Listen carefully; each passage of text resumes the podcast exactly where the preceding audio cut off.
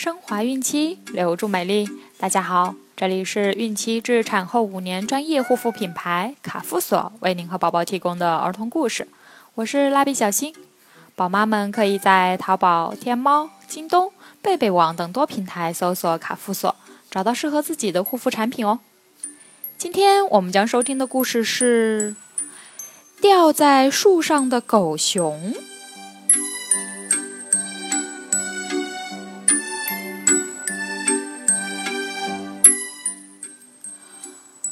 狐狸家种了很多果树，梨树结的梨子非常甜，兔子最爱吃。每年梨子成熟的时候，它总是没等狐狸来收，就从篱笆的破洞钻进去偷梨。狐狸发现每年收的梨子总是少得很，料定有贼入院偷梨。眼看今年梨子又熟了，他便围着篱笆查看，结果发现了那个破洞。他并没有把破洞封上，而是拿了绳子和木杆，在一棵弯树那儿巧妙地设下一个圈套。这天，兔子又进园偷梨。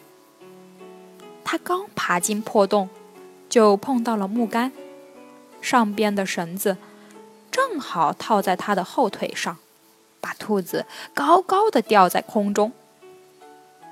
兔子心里十分着急。一只狗熊从院外路过，兔子叫道：“熊熊，熊熊！”狗熊来到树下，问。你怎么在这儿头朝下荡秋千呢？兔子解释道：“狐狸的果子熟了，唯恐老瓜来吃，就把我挂在树上，这样老瓜就不敢再来偷吃了。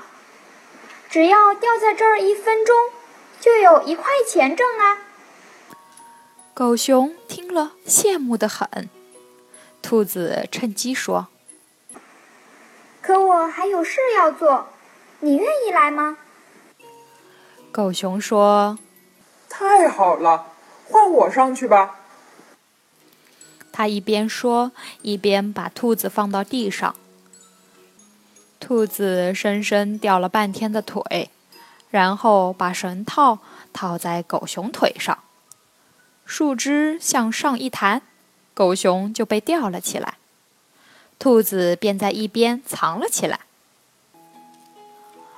过了一会儿，狐狸拿了条鞭子出来，对吊在树上的熊说：“原来偷梨贼是你，今天让你尝尝皮鞭的味道。”说着，把狗熊痛打了一顿。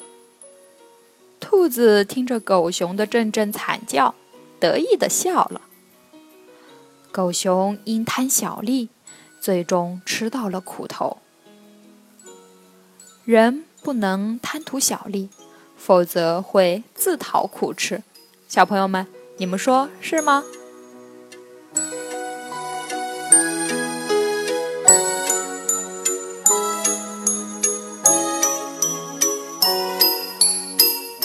好了，我们今天的故事就讲完了。卡夫所提供最丰富、最全面的孕期及育儿相关知识资讯，天然养肤，美源于心，期待您的关注。蜡笔小新在美丽的鹭岛厦门给您送去诚挚的问候，明天再见喽。